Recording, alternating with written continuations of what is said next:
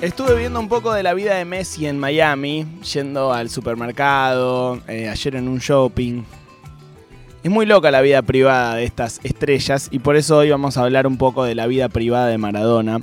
Que para mí, cuando uno eh, observa eh, este tipo de, de- prácticas o este tipo de vidas, entendés también cómo eh, son personas que tienden a recluirse, a aislarse y a volverse locas. Yo cuando vi el documental de Maradona en Nápoles, el documental de Capadia, entendí un poco la locura de Diego, eh, que era una persona que, que- que no podía ir al cine, que no podía Mm. ir a hacer las compras, que no podía hacer nada más que estar encerrado en su casa.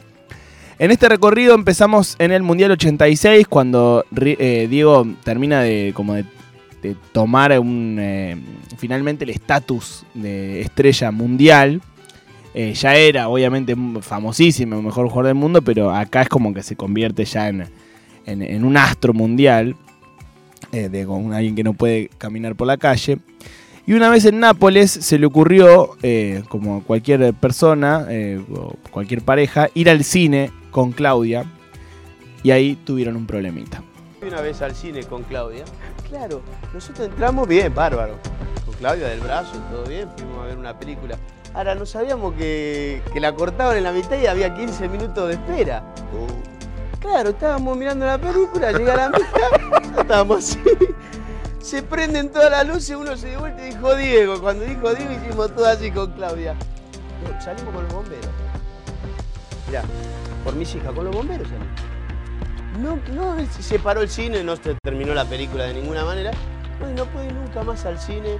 Eh, nos, nos- nos traían la- los filmes a, a casa con las nenas, todo. Ya no, no pudimos salir. Va a ser un capítulo triste para mí este, ¿eh? porque es algo triste cuando vos empezás a ver que alguien no puede vivir Mm. su vida de alguna Sí. forma. La siguiente eh, anécdota o historia, bueno, luego de eso Maradona nunca más pisó un cine. Me gusta el me traían los filmes a casa Sí, de otra sí. época. Sí, sí.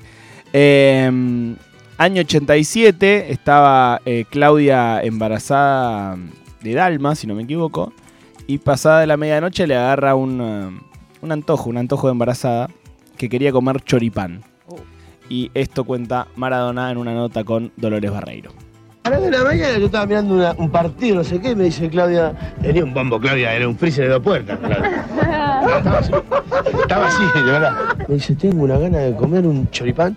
Digo, Claudia, de la mañana de mierda, vamos a comer en Nápoles un choripán. Entonces me dice, en el lungomar, mi amor. Entonces agarré, estábamos en pijama. Y me dice, nos cambiamos. Pero más que no cambiamos, vamos así. No, con él, vamos así. Y yo bajo en pijama. Y él te digo, me das un chorizo así, que todo el otro. Entonces agarró y me dice, el chabón hacía. Napolitano, me decía. Decía el chabón. Le digo, sí, soy Diego Maradona, pero haceme el sándwich, que si viene gente, nos van a. Para, por favor. Le digo que tengo que matar a mi mujer y está embarazada. Y cada 10 minutos, Dolo, no te, no te exagero, no te exagero, me decía. Se había vuelto loco el chavo. Ya se habían juntado gente. Entonces le digo, Claudia, si no, ve- sí, si no venís vos, Claudia, acá, no nos vamos nunca más. Digo, mostrar la panza, al menos a ver si los sensibilizás a ti, hijo de puta, que no. no me- Porque yo le decía, escúchame, dame el sándwich, por favor, te lo pido. Y decía, eh, mira, comprar Diego. Pero el sándwich no fuimos. Y la Claudia le había agarrado antojo toda la noche, entonces ya lo. Ya, el chabón me estaba esperando. Claro, porque yo después le, le había llevado camiseta todo para que no me, para que no me hiciera la del primer día. En el 92, Maradona, que estaba viviendo en España y estaba jugando en el Sevilla, viaja a la Argentina y aprovecha para ir a un velorio. Porque antes vimos el cine, un antojo, son situaciones divertidas, pero aprovecha para ir a un velorio a hablar con José María Muñoz, el famoso relator, capaz el, el relator número uno de la historia de Argentina, eh, en Rodríguez Peña y Tucumán, ahí en, en el centro, eh, no, no tan lejos de acá. Eh, estaciona un par de cuadras y empieza a caminar y en el trayecto le roban la gorra, un tipo, Mm. le roba la gorra. El Diego se enoja con el chabón, se empiezan a, a- a pelear, se tiran un par de manos y todo eso queda filmado en un encuentro histórico. Causa que se suba. Déjame romper los huevos. con una gorra cagás. Sí, me cago porque, porque era un recuerdo. ¿Qué te pasa? ¿Qué te pasa qué? ¿Qué te pasa? ¿Qué somos? ¿Qué? Eh, estaba yendo a un velorio y ahí a, a unas pocas cuadras, y por eso había cámaras, había una marcha de jubilados. Y de hecho alguien le grita eh, a Diego que se solidarice con los jubilados, no sé Mm. qué, que le dice, eh, Diego no apoya a los jubilados. Y ahí hay un, un encuentro, una declaración histórica de Maradona que es una de mis favoritas, que es esta. Yo, y yo defiendo a los jubilados. Yo defiendo a los jubilados. ¿Cómo no lo voy a defender? Si nosotros tenemos que ser muy cagones para no defender a los jubilados. ¿Me entendés? Porque el estúpido este me dice que yo no, yo no, yo no grito por los jubilados. Pero ¿cómo no me voy a enojar, viejo? Nosotros los... Pero por su, a muerte estoy con los jubilados. ¿Me entendés? Porque lo que, lo, lo que le hacen es una vergüenza. Maradona igualmente, ellos intentaron caminar al lado suyo. A muerte. ¿Qué querés, Frank? Que no me dos cuadras, Coco. Te dije de venir con el auto, botón. Sí, tenés razón. Te dije venir con el auto botón, le dice a Basile, al Coco Basile.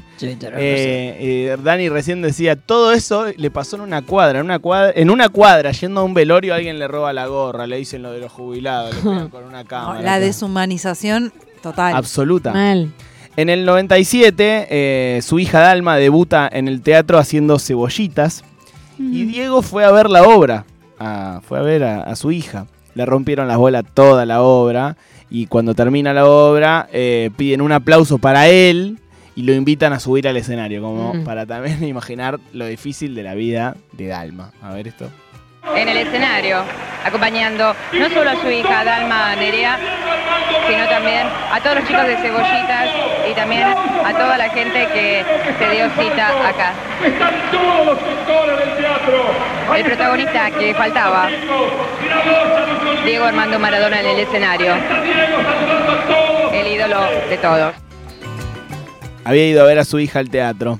Eh, que cuando terminó el colegio, Dalma se anotó en la Universidad Nacional de las Artes y uno de los primeros días de cursada eh, sucedió esto. Y me imagino que también en la universidad este, te habrás encontrado con gente que a lo mejor juntaba pesito sobre pesito para poder estudiar y que no entendía por qué vos no estabas, qué sé yo, en Nueva York, en Europa, estudiando. No, bueno, me pasó más que nada, más que mis compañeros, me pasó una vez con un profesor, cuando mira. me vio la primera vez en la lista, volvió a preguntar, Sí, leyó mi nombre y lo volví a repetir como dos o tres veces y yo casi me muero de la vergüenza, mira. como que él no podía creer que yo esté estudiando ahí. Y, y para mí fue traumático, después mis amigos, obviamente mis compañeros se reían de eso, me dicen, ah, vos es la única que le puede pasar eso.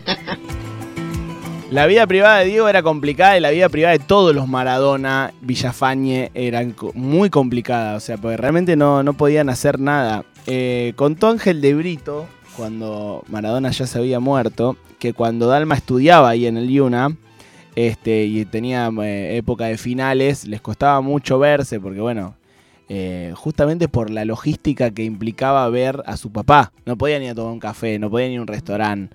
Era muy jodido verse justamente por que había que armar un operativo Claro. para verse. Este, y así lo contaba eh, Dalma. Perdón, Ángel Contó. Dalma Maradona en una nota que dio para, para el cumpleaños de 60, o sea, hace muy poco, que Diego le ofreció en un momento comprar la universidad donde cursaba Dalma. Dijo, yo te compro la universidad porque ella no lo podía ir a ver porque tenía examen. Dijo, yo te compro la universidad. Wow. Muy Diego eso, ¿no? Eh, en agosto de 2004, cuando vino a la Argentina, eh, esto ya lo vimos alguna vez, después de haber- estado en Cuba, ahí le da una nota a, a Haddad, la famosa nota que también es del eh, meme, cuando le gritan Diego, sos más grande que el Papa, y dice, no es mucho. Este, y en esa nota contó eh, cuánto él padecía el, el acoso mediático en, en Argentina, sobre todo. Tengo tantas trabas en mi país que me parece que soy un extraño dentro de, de mi país. No tengo la, la- la tranquilidad. Yo salgo de la, de la clínica acá y tengo periodista, tengo, tengo un montón de cosas que, que allá no, no las Eso vivo. no, te- no te pasa ya, podés caminar tranquilo sin que la gente te pare. puedo caminar por el malecón, puedo caminar por donde, por donde sea. Y te lo puede decir mi hija, mi hija que, que fue, que fue a verme muchas veces y, y no, no, es, no es lo mismo que, que, que acá. Ojalá pudiera yo. Yo creí que cuando dejara el fútbol eh, eso iba, iba a mainar, pero eh, no, no es... eh, y lo peor, el periodismo, no la gente, yo a la gente le tengo agradecimiento de por vida, sino que hay un cierto periodismo que se ensaña para mal Ya hablamos en otro capítulo sobre el acoso del periodismo puntualmente, eh, así que no estamos eh, puntualizando en eso, sino en cómo él de alguna forma sufría ese, eh, valga la redundancia, acoso a su vida privada. En 2006, por un partido del Show Ball, viaja Diego a Dinamarca con Goico, que estaba grabando Resto del Mundo, el programa ese en, en- en un hotel en Copenhague, o sea, ni en Copenhague podía estar tranquilo Maradona. Y si había algo que odiaba a Diego era que le pusieran la manito en el hombro, y así lo cuenta Goicochea. El tema del que le ponen el bracito, creo que tiene que ver con esa invasión, no le gusta, porque digo, él baja del hotel, te, vos le decís, te sacas una foto, está todo bárbaro, se pone, se ríe, te hace una joda. Eh, pero a veces cuando le ponen el bracito no le gusta. Te dice, saca el, bracito y por ahí no, te hace, no se hace la foto. Por ahí viene, vos Diego, una foto y vos te parás y te abraza él a vos. Está todo bárbaro. Pero eso de que le pongan la mano encima me parece que tiene que ver con esta sensación, viste, de presión y de, de invasión a la privacidad que, que lleva, bueno, esta mochila que lleva durante tanto tiempo. Último audio repasando un poco la vida privada de Diego y cómo le costaba mantener la intimidad, ¿no? La intimidad de Maradona era casi inexistente. Ahí también entiende uno cómo eh, se fue a Arabia, cómo eh, estuvo tantos años allá, cómo después se blindó como con un entorno eh, bueno malo, pero que, que era de tipo eh, una especie de escudo. Entonces nunca... Era, era imposible que él tuviera una, una intimidad. Eh, en ese mismo viaje a, Copenhague, Diego quería comprarle un equipo de música a. Creo que a Dalma, me parece. Este, era un equipo que había visto en Alemania, pero que en ese momento no había podido comprar, bla, bla, bla. Estamos hablando de Copenhague, capital de Dinamarca, un país en donde el fútbol tampoco es, eh, que estamos, no sé, no es Brasil, no es Francia, no es España. Eh, escuchen lo que tenía que hacer Maradona eh, para comprar un, un equipo de música en Dinamarca. Organizamos toda una cuestión de ir con seguridad, de avisarle al local eh, de BIO donde, que iba a ir Maradona, de si lo podía cerrar durante media hora, 45 minutos, una hora, lo que llevara la compra de Diego. Bueno, ¿cuánto hace que no salía a comprar así? Hace un montón, boludo. Un montón, si yo no puedo salir. Estoy metido en un hotel, no, no. Pero esto lo quería venir a ver por las nenas. Un preso era Diego muchas veces. Eh, recomiendo de, de nuevo el documental de Capadia, eh, Maradona, eh, sobre Diego en Nápoles. Ves que Diego muchas veces o en muchos momentos de su vida fue un preso. Un preso de la prensa, un preso de la gente que lo amaba. Mucho como síndrome de- el del fin de las toninas. Sí, total. Como gente que lo quería tanto que lo molestaba demasiado. Eh, y eso me hizo acordar un poco a, a Messi estos días. eh, en un shopping con gente a- abalanzándose. Creo que Messi tiene. eh, está en otro mundo, ¿no? Eh, y, que tiene más facilidad de encontrar espacios. Mm. Pero que igual creo que él quisiera ir a Rosario al cine. O a comerse un carlito en Rosario con sus hijos sin Sí, que re. le rompan los huevos. Como que siento que es una persona que disfrutaría de esas cosas más pequeñas de la vida. O espontáneas, quizás. O Como espontáneas, Poder así. salir un domingo a dar una vuelta. Sí, vamos a la costanera, Sin tal que me cual. rompan las pelotas. En fin, eh, Maradona, su intimidad aquí en Si yo fuera Maradona.